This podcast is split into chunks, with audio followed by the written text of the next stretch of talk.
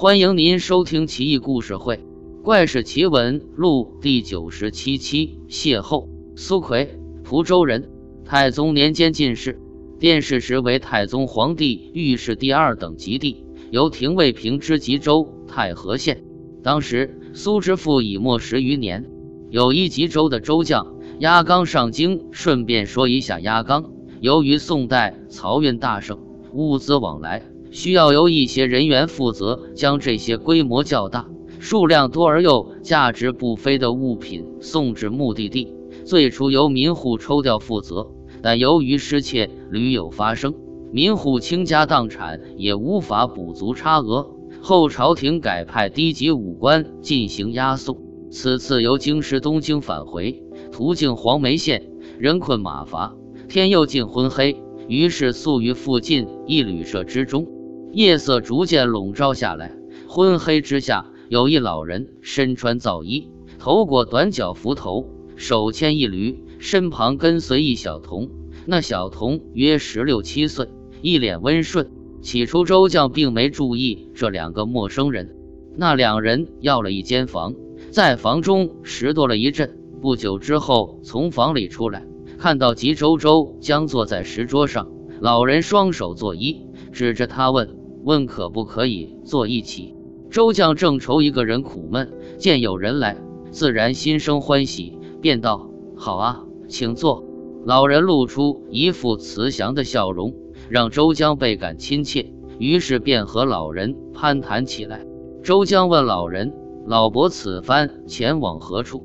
若有用得了我的地方？”尽管吩咐，老人便道：“我这次是前往太和去看望亲戚和旧识。”太和，周江接口道：“可巧，我乃吉州人，目前在州衙就职，刚刚从东京回来，现在即将回往本州。如若老伯不嫌弃，我可与你做个伴。”老人颔首点头。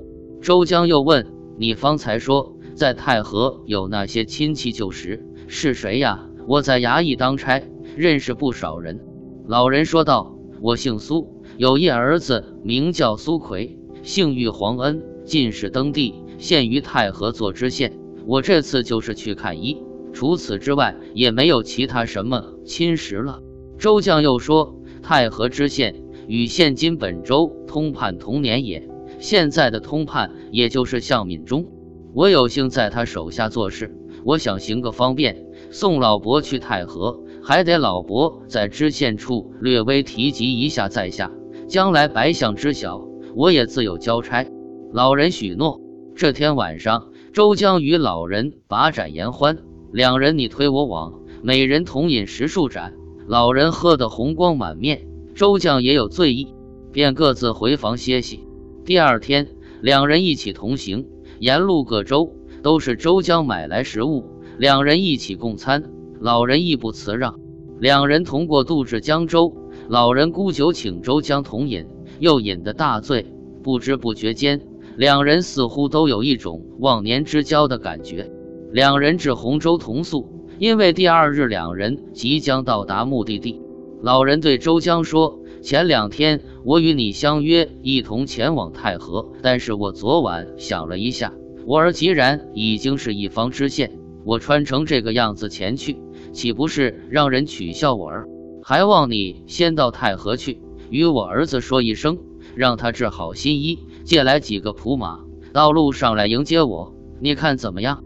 吉知周江听后，欣然受其所托，说：“既然如此，荣某告辞先行。”他到家以后，未赶到州回复公事，先行前往太和报与知县。苏奎闻得有人求见，整理衣裳。见周江下拜，极为恭谨。正疑惑间，周江说道：“我押刚回州，到达黄梅时，恰遇您父亲。我见他年老，多有不便，便约定陪他一起来太和。后来夜宿洪州之后，天明他便与我说，想让我先来报与员外，请员外置新衣，借仆马来，沿路等接。”苏听闻之后，并不相信，于是说道。先父已经去世十多年了，莫不是兄台有所误会？周江说道：“我自黄梅与您父亲同路来，同饮时被说员外任太和，特来相看。又问得知县正乃苏奎，必然不虚。苏于是又问老者年言身形，周江便一一道来，与苏之父亲无差异。又问系果山一，也与苏之父亲不差。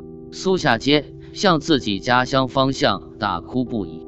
哭完以后，又缓缓对周江说道：“回复末时，年言细果移山无小异。”说罢又痛哭。于是苏奎制新衣，画谱马，焚之。数年之后，苏奎也去世了。这个故事看似平淡，但是老人所乘驴与仆又是什么东西呢？和吉州周江对话的是人吗？与他相饮时也是人吗？或者是有鬼魁假装的？又或者乃是个恶作剧？难道我们逝去的亲人一直在我们身畔，未曾走远？又或者我们工作公务繁忙，忘记祭奠，因而假托于人，是以让我们不要忘记他们吧？这是个宋初的故事，当初由向敏中记下来，后被他手下张贤亮写在志怪故事里。